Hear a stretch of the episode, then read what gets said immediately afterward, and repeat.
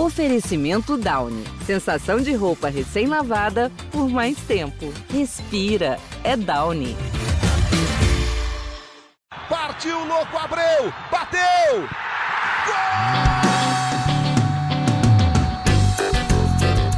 Está entrando no ar o podcast. Sabe de quem? Do Botafogo! Do Alvinegro, do Glorioso. É o GE Botafogo.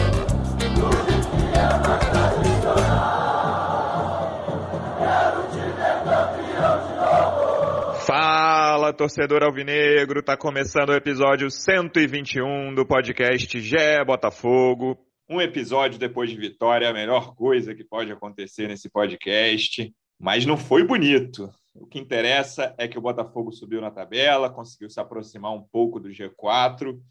Vamos tentar explicar o que aconteceu e dizer o que pode melhorar para os próximos jogos. Tem muita coisa para melhorar.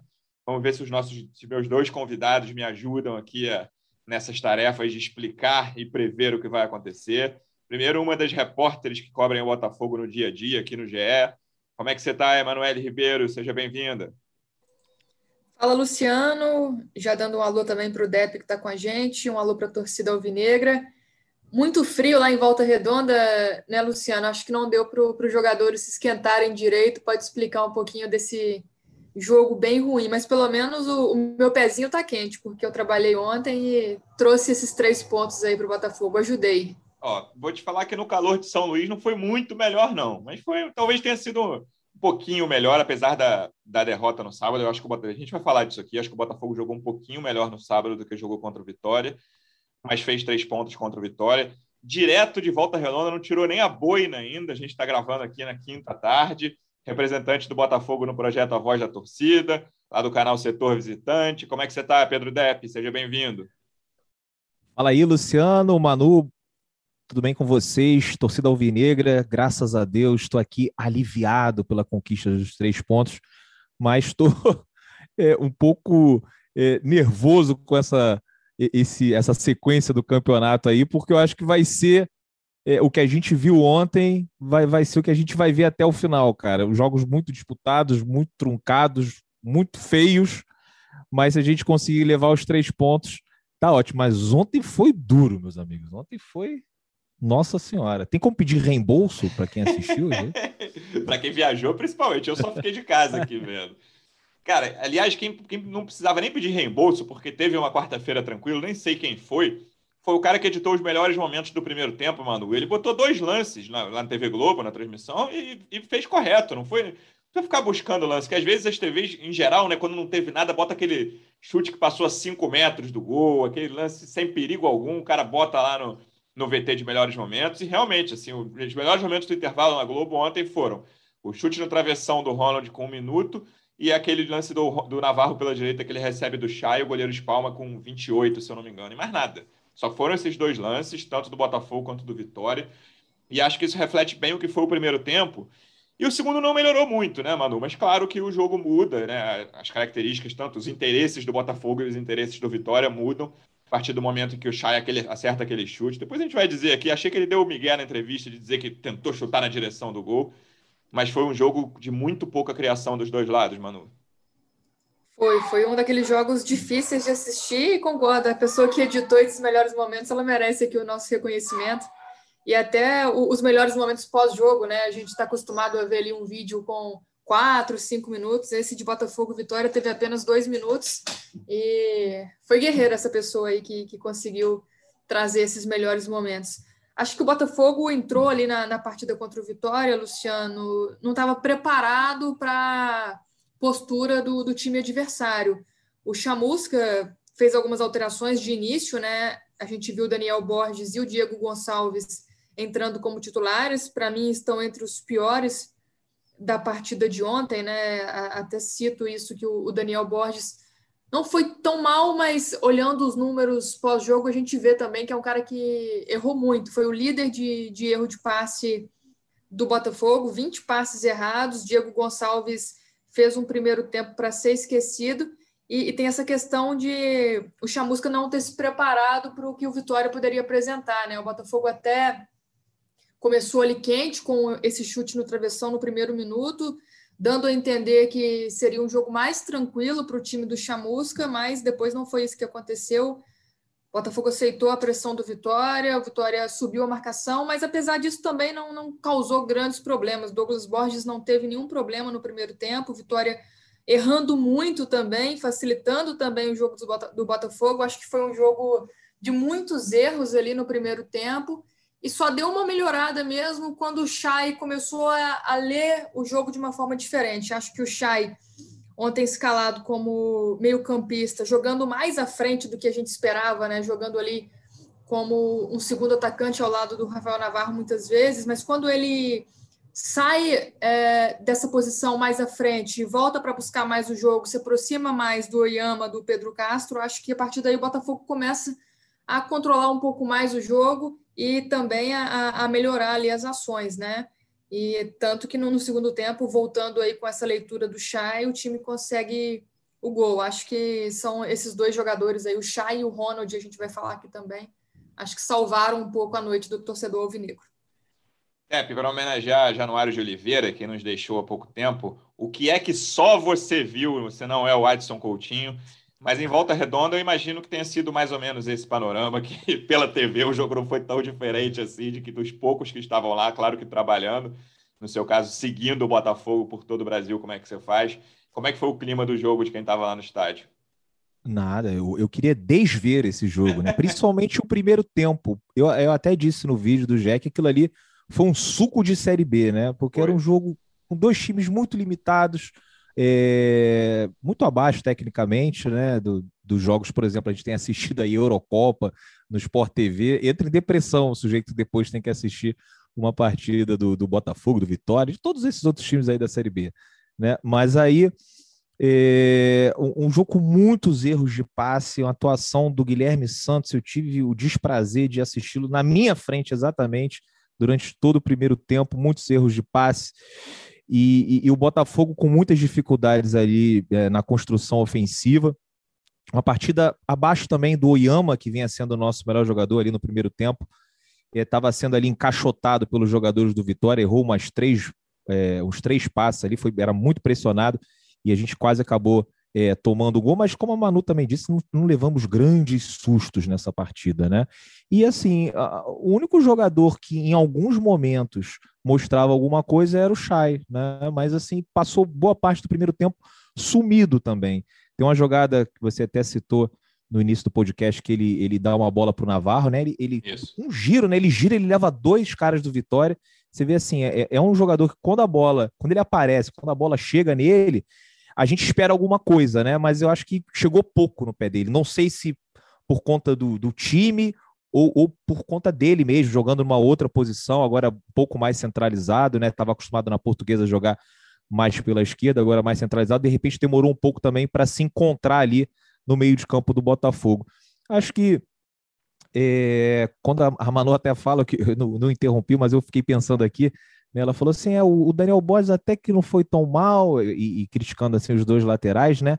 Mas assim, eu, eu também tenho essa impressão que ele não foi tão mal, porque o Guilherme Santos jogou tão mal, é, destoou tanto. Pois é, destoa tanto que aí você fala assim, pô, olha lá, o, até que o Daniel não foi tão mal, né? Mas, mas assim, teve uma partida aquém daquilo que a gente esperava dele.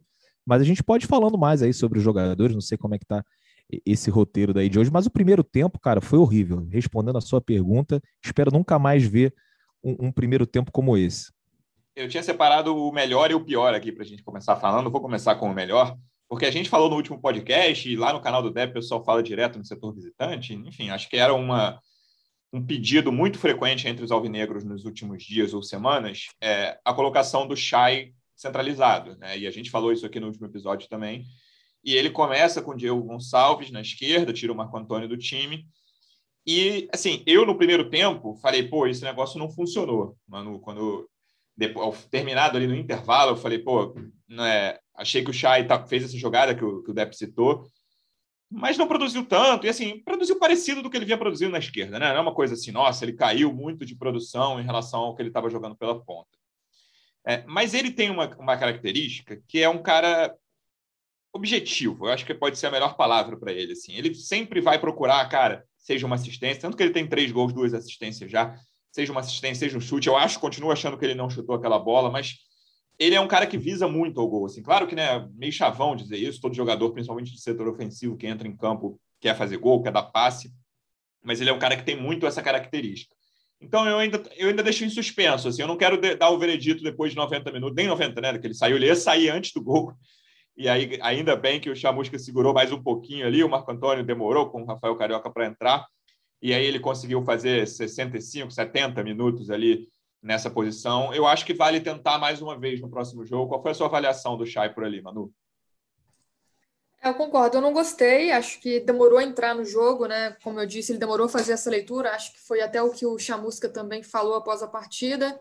Falou que ele não é esse jogador ali de, de jogar no meio de campo, na visão do, do técnico do Botafogo, que prefere ele, um pouco aberto pela esquerda, como vinha jogando, né? E como vinha melhor mesmo. Mas eu concordo com você, acho que nesse jogo contra o Vitória fica meio difícil a gente avaliar, porque foi um jogo em que todo o time teve muito abaixo a gente fala que o Chay e o Ronald ali destoaram um pouco, foram melhores, mas é, melhores um pouco, assim, não, não teve ninguém que foi brilhante, que carregou o time, foi um time muito abaixo do que a gente esperava, até acho que foi a pior atuação do Botafogo nesses sete jogos da Série B, e então eu acho que o Chay merece sim outra chance, até porque o Marco Antônio, apesar de ter feito alguns jogos regulares ali na, na posição, o Luciano também não vinha bem, né?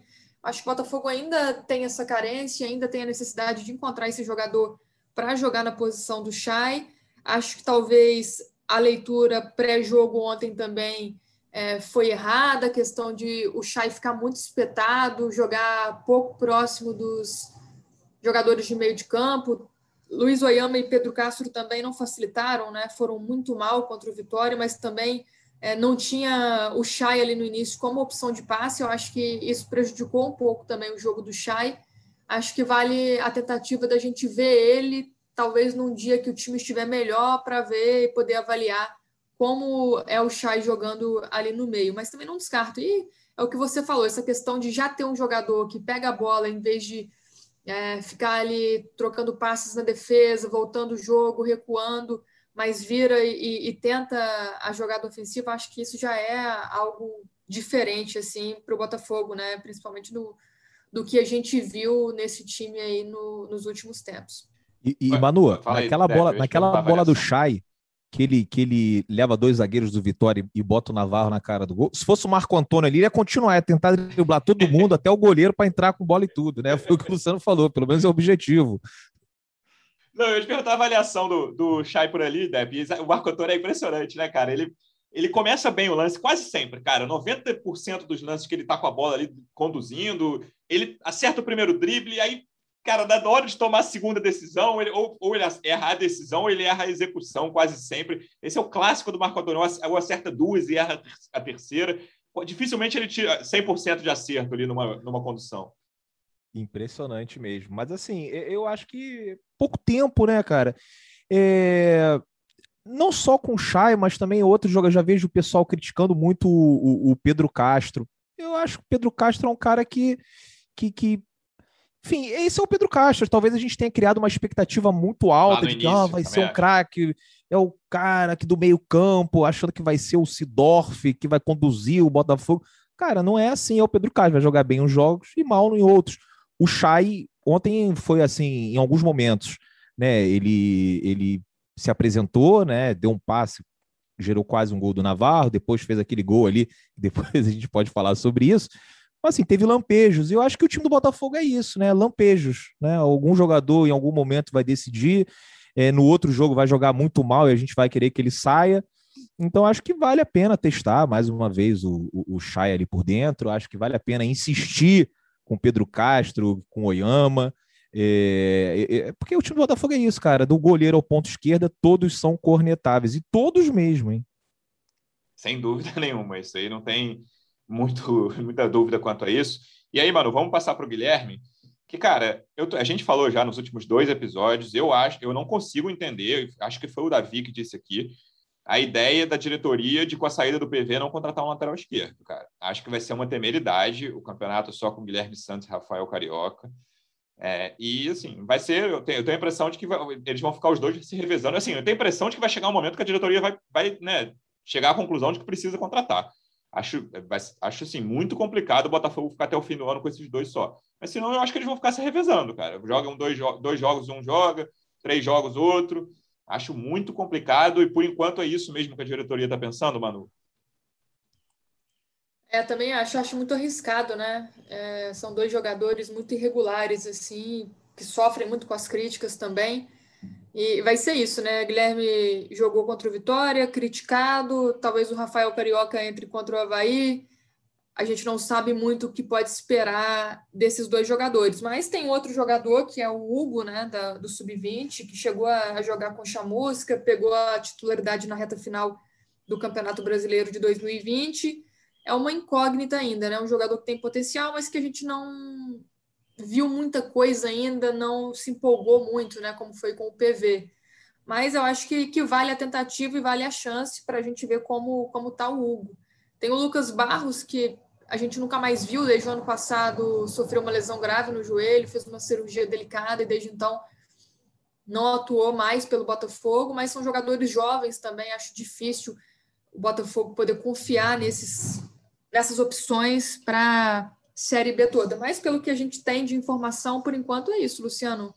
Mantém-se essa questão aí de tentar aproveitar os laterais do elenco. Claro que isso pode mudar em breve, né? Mas a, o foco da diretoria do Botafogo no momento é em um zagueiro com a saída do Souza. O Botafogo ficou com três zagueiros, contra o Vitória, até relacionou pela primeira vez o Lucas Mezenga, que é da base, mas está buscando um jogador com mais minutagem, com mais experiência, talvez um jogador com experiência também em Série B, e quer empenhar os recursos que tem nesse momento na contratação desse zagueiro, que até acho que talvez seja mais urgente mesmo, mas de qualquer forma, um lateral esquerdo também não cairia mal para esse elenco do Botafogo. Vai ser sofrimento com, com as opções que a gente viu até agora, né? O Guilherme Santos contra o Vitória fez uma partida lamentável, assim. Falei do Daniel Borges, falei do Diego Gonçalves, Oyama também concordo com o Depp. Tinha citado também, não fez um, uma boa partida, acho que foi o pior jogo dele com a camisa do Botafogo, mas o Guilherme Santos também outro que castigou a bola lá no Raulino de Oliveira eu vi um pedaço da live do setor visitante depois do jogo, vi hoje, né? Já, mas eu boto ali no pós-jogo, né? Você nem tinha entrado ainda, e veio o Gabiru perguntou: e aí, pessoal, Guilherme Santos ou Rafael Carioca? Qual é a melhor opção para a lateral esquerda titular? Quando vem esse tipo de dúvida, nunca é um bom sinal, né? É, cara, mas eu acho assim, o, o Rafael Carioca, ele tá com a imagem queimada com a torcida muito por conta do chamusca porque colocou o Rafael Carioca visivelmente fora de forma naquele jogo contra o ABC. Se não me engano, o ABC e teve um anterior de, do estadual, não sei se foi contra o Fluminense. Mas enfim, é, e o PV vinha jogando bem, né? Foi uma sacanagem com o PV, Sim. sacar o moleque, e depois colocou um jogador que visivelmente estava fora de forma. Parecia que ele estava indo disputar uma pelada, amigos do Bruno e Marrone contra amigos do. Só para contrariar, ele era ali um dos caras da banda e tal, que estava ali tocando. Não tinha como. Você via e falava assim: não é possível que esse cara vai entrar e vai ser o lateral esquerdo é, nessa tipo, partida. É tipo o Rafael Moura atual? É, tipo o Rafael Moura atual.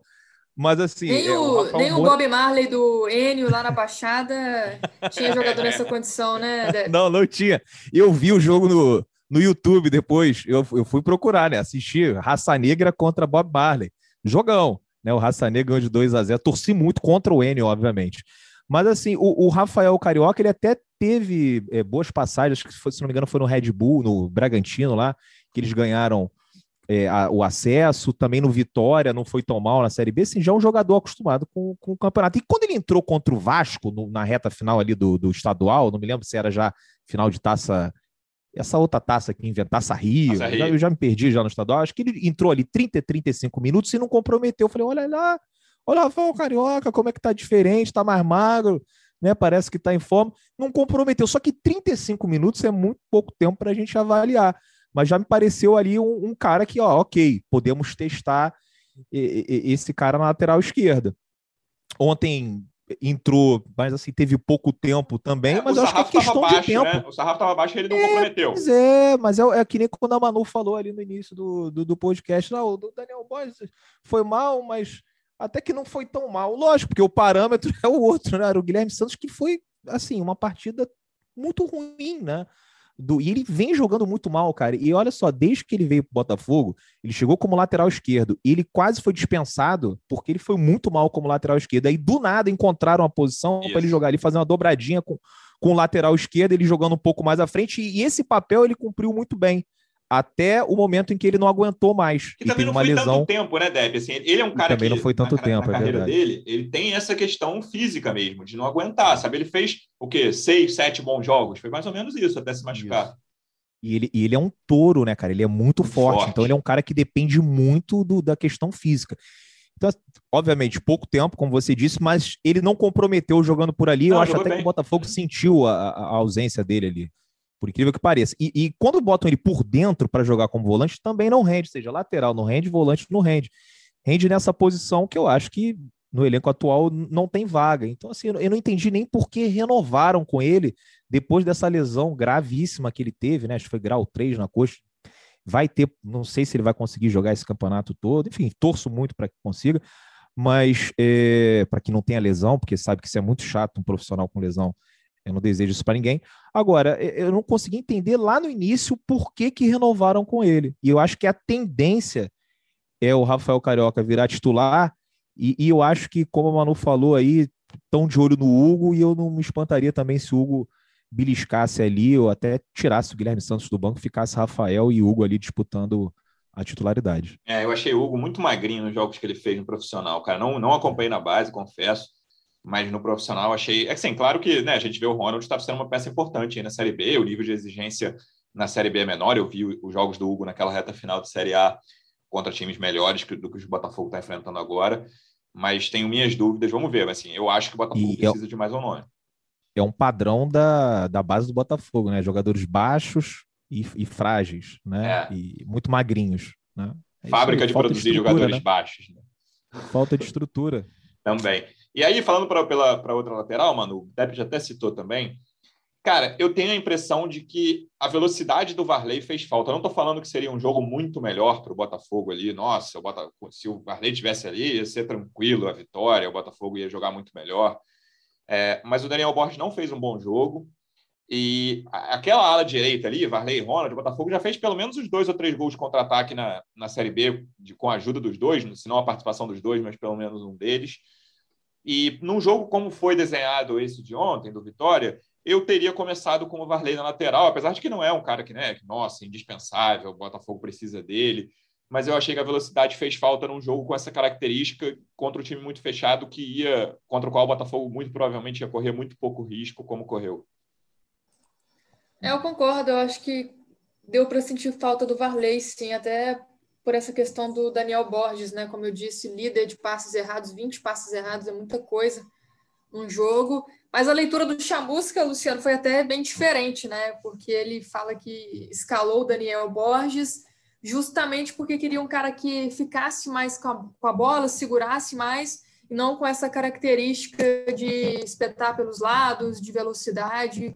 Por causa da, da linha de cinco do Vitória, ele achou que a bola ia acabar é, batendo ali no, nos laterais adversários e facilitando o jogo do Vitória. Essa foi a leitura dele, né? A gente até imaginava que talvez essas mudanças poderiam ser justamente pela questão do desgaste também, né? O time vem de viagens seguidas na Série B, mas foi mais por uma leitura do, do Chamusca.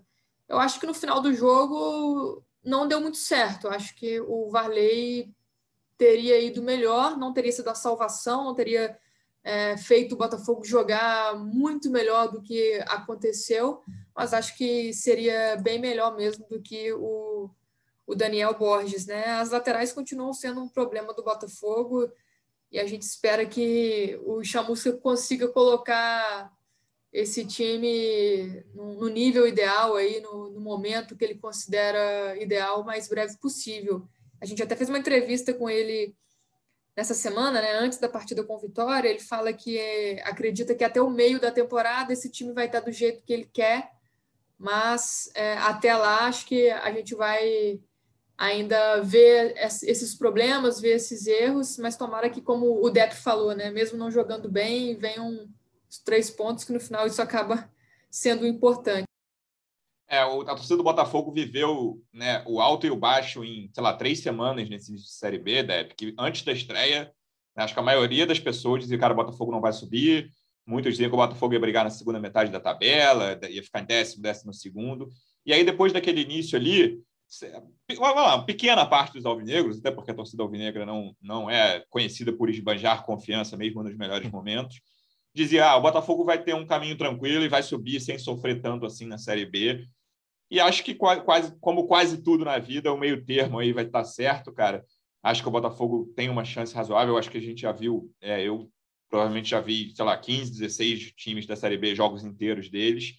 É, aquele início é muito confuso, né? A gente que está acostumado a ver mais Série A, é, no, antes de começar o campeonato, principalmente, você não sabe muito bem o que esperar de quase nenhum time ali. Eu tinha visto, sei lá, fora os três grandes, mais uns dois só nessa temporada, do, entre os 20 que estavam jogando, e não sabia o que esperar. Hoje a gente sabe o que esperar, sabe que o Botafogo tem condições de, de brigar por um, por um G4, mas sabe que vai sofrer para caramba até lá. Vai ser assim até o final. A gente vai ver mais 30, 31 jogos, né? São 31 jogos, a gente tem sete é, e, e, vão ser muito parecidos com esse, né? Um jogo muito disputado, feio, que você vai falar assim, meu Deus do céu, o que, que eu estou assistindo essa partida? E, e, que, no final das contas, é 50-50, é né? O Botafogo podia ter perdido o jogo de ontem, né? O, foi, foi um jogo, assim, muito ruim, né? Os dois times não mostraram absolutamente nada. E com relação ao que você falou, eu acho que é por aí, Luciano, é o meio termo. Eu acho que tem um bolo com sete times, assim sete, oito times que vão disputar. O Botafogo certamente está nesse bolo. Então, é, do início do campeonato, acredito, como você disse, muita gente imaginava que o Botafogo não fosse subir. Também, por outro lado, quando começou o campeonato, e a gente arrancou ali com sete pontos das três uhum. primeiras rodadas, muita gente ia falar assim, ah, Série B é moleza. Vai ser passeio. Nem lá. vai ser passeio e tal. E aí, quando vem aquele baque dos jogos fora de casa, você fala assim, opa, peraí, que esse negócio aqui tá meio esquisito, o nosso time é limitado. Mas só que o nosso time é limitado, assim como os outros também são, né? O, nível técnico está muito baixo. E, e, e, na Série B, cara, como você falou também, nesse início do ano, né, os times que, principalmente de outros estados que têm os estaduais que não dão muita grana, né, eles esperam para contratar é, ali no início do Campeonato Brasileiro. Por exemplo, o Goiás fez um goiano horroroso, né? E aí, quando começou o Brasileirão, contratou mudou vários destaques, uhum. mudou muito e está brigando lá em cima. E, e, e mesmo assim, é, muita coisa pode acontecer. Eu lembro de duas campanhas aí do, do Felipe Tigrão, né? Que eu acompanho mais porque é um técnico que passou pelo Botafogo, Isso. tem uma história. Ele fez duas campanhas assim de recuperação na Série B, assim, com a América e depois outra com, com o Guarani, que você fala assim, caramba, é, ou seja, tudo pode mudar, porque mesmo esses times que estão lá em cima, como é o caso do Náutico, podem perder jogadores para os outros times da Série A, né? Porque é, a gente sabe que depois de um tempo não vão mais poder contratar com jogadores que já disputaram sete partidas, sabe que para contratar jogador vindo de fora está muito difícil, né? O câmbio desfavorável. Então, eu acho que os times da Série A vão buscar jogadores na Série B e vai embaralhar tudo de novo. Então, esse G4 provavelmente não vai ser o G4 final. Até porque o Botafogo vai estar no G4 final. Mas de repente, os três que estão lá podem não subir, né? Os quatro que estão lá podem não subir. Porque muita coisa vai mudar ainda. O Botafogo tá no bolo. Não estou dizendo que é certo. Ah, vai subir com certeza. Mas o Botafogo tá nesse bolo aí, Luciano. Eu vou dizer qual é o meu bolo aqui. Vou dar nome aos bois nesses 7, 8 que você falou. Na minha opinião, dos quatro que estão hoje, eu acho que o Sampaio não briga até o fim e acho que Náutico, Coritiba e Goiás brigam até o fim. Eu acho que tem um time que oscila muito, eu já vi três jogos deles. Inclusive, vi a melhor atuação de um time na Série B até agora, que foi o Operário na estreia contra o Vasco. Eu acho que dos oito que eu vou falar é quem é o time em, no qual eu menos confio, mas eu ainda vou botar o Operário, porque quando eles têm bons jogos, eles fazem excelentes jogos. Vou botar os três grandes, Botafogo, Vasco e Cruzeiro, pela ordem que estão nesse momento na classificação. E vou botar o Havaí, que começou muito Isso. mal, é, mas ganhou três dos últimos quatro jogos. Ele tinha, como chegou a estar na zona de rebaixamento ali, de, depois de três rodadas, né? agora já, ele jogou sete só, porque ele tem um jogo a menos, assim como o Botafogo. Eu acho que esses são os oito, cara. É, claro que assim, é, pode pintar um time que né, arranque no, no, segundo turno e tome o lugar de um, de um deles, com certeza absoluta. E acho que não tem nenhum time desses aí muito acima dos outros. O Náutico né, ensaiou uma, uma excelente, um excelente início, mas já está com três empates seguidos, inclusive jogos em casa. E vai perder o Eric, se já não perdeu. Já perdeu, já perdeu. Já se, já já se despediu, já foi embora. Já ele pertence ao Braga de Portugal e já foi embora. Então, o Coritiba, em aproveitamento, é o melhor time hoje ali, que ele tem um jogo a menos também, está com 16 pontos. O Náutico tem 18. E o próprio Goiás também, cara, vi o jogo do Goiás inteiro contra o Vasco ontem. É um time que tem o Aleph Manga e o Bruno Mezenga ali. O Aleph Manga fez um jogo bem ruim. O Bruno Mezenga tem até, tem até ido melhor nesse início de Série B. Tem um goleiro que é bom para a Série B, que é o Tadeu. É, não acho que seja nenhum bicho-papão. Operário, mesma coisa. Falei aqui que tem jogos muito ruins. Acabou de perder para o Vila Nova em casa. E o torcedor alvinegro viu o jogo do a estreia do Vila Nova, sabe como foi, o Botafogo deveria ter saído de lá com a vitória. O, Fala. Luciano, é que no final, no final das contas, assim como todos esses técnicos são chamuscas, né? São todos os técnicos aí, se vai tirar o chamusca, vai trazer, vai ser um outro chamusca. Né? Se você tá, se, se vamos supor que o Aleph Manga tivesse no Botafogo, já ia estar tá cornetando. Pô, bota o Diego Gonçalves, bota o Diego Gonçalves no lugar do Aleph Manga, esse cara não é nada demais. Né? Aí depois entra o Diego Gonçalves e fala, pô, esse aí tá é horroroso, volta com o Aleph Manga. Então, acho que é tudo mais ou menos é o mesmo nível, né? Então, assim, jogos equilibrados. Então, o Botafogo tem que ter atenção, tem que estar muito concentrado, não pode é, tomar gol bobo, não pode, por exemplo, ter aquela cabeçada no final lá, que se de repente um cara acerta último ali, a gente lance, tomava um empate no último cara. lance. Uhum. O Botafogo tá com um problema ali na bola parada, né? Tomando muito gol em cruzamento né, gol no, nos minutos finais. Isso aí que faz com que você não suba. Né? Mas, aí foram três é, gols é né, nos minutos finais, só, só na, na Série B, depois dos 40 aí. Ô, Manu, é, esses dois jogos gols? aí, Londrina e Náutico, tipo assim, eram, eram quatro pontos, né, para trazer por Rio. A vitória contra o Londrina, o empate com o Náutico estava ali garantido. E é, acaba que não é culpa do Chamusca também, nesses dois jogos, né? O Chamusca tem suas culpas ali também, mas não, não dá para é. colocar ele como vilão. E, e aqueles gols que a gente toma de bumba meu boi de goleiro, cara? Dois já não é possível. Né? A marcação naquele segundo gol do Sampaio, principalmente, pois cara. É uma piada. O cara sai lá quase do meio campo, ainda tem gente pedindo impedimento, o cara entra, faz o que pois quer. É. Não tem como tomar esse tipo de gol. O Cruzeiro, cara, que é, por exemplo, dos três grandes é quem tá pior na tabela, faz gol de escanteio todo jogo, cara. Ontem fizeram três e fizeram no, contra o Vasco, fizeram no jogo da, do fim de semana também, que eu não lembro contra quem foi. Eles fazem gol de escanteio todo jogo. Assim. Eles têm uma bola parada muito forte. Estreou o zagueiro ontem de 1,97m, já fez um gol. Então, é, é, é, uma coisa que pode decidir lá. Né? Claro que não vai subir por causa desses gols de escanteio, mas sim, é uma, é uma jogada que pode Até porque decidir. tomou três também, é, né? Exatamente. Tem tomado gol de escanteio também. O Cruzeiro, assim, tá com a bola, a bola desvia e entra. O Cruzeiro tá numa maré também, que é um troço inacreditável. Então, esse Trocou um chamusca por outro chamusca. É, e se bobear, daqui a pouco vai ter que trazer o terceiro chamusca do campeonato, né? Porque é, essa é a fase do Cruzeiro, e, e, mesmo o Cruzeiro, Botafogo e Vasco não tem né, uma situação financeira que o chamusca saindo, ou o Marcelo Cabo saindo, ou o Boza saindo, não vai trazer o Filipão, como o Cruzeiro trouxe, que nem resolveu. E não acho que vai ser o caso esse ano em nenhum desses três saindo os técnicos. É, Para terminar falando da defesa, Manu, achei que correu poucos riscos, único, a única, duas chances que o Vitória teve. Uma que foi mais uma espalmada para frente do Douglas Borges, até lembrei do Depp, a gente falou disso aqui também. Um chute da, da esquerda que ele espalma, o cara chuta por cima no rebote. E aquele último lance ali é muita falta de atenção, né, mano? O cara, pô, pressão final, e aí é, chegou o Daniel Borges subindo com o cara aqui, e o cara estava completamente livre, se ele tivesse acertado a cabeçada, já era. É, a sorte do Botafogo é que o, Vitória é muito pouco efetivo, né? Tava vendo aqui dos 12 chutes que eles deram a gol, apenas quatro acertaram ali a meta do Douglas Borges. Douglas Borges está precisando melhorar essa questão, sim, do espalmar para frente, né? Isso tem deixado o torcedor alvinegro com o coração na mão. E esse lance no fim, realmente, eu acho que é, é muita desatenção. O Botafogo come, começa a relaxar, parece, nos minutos finais, né?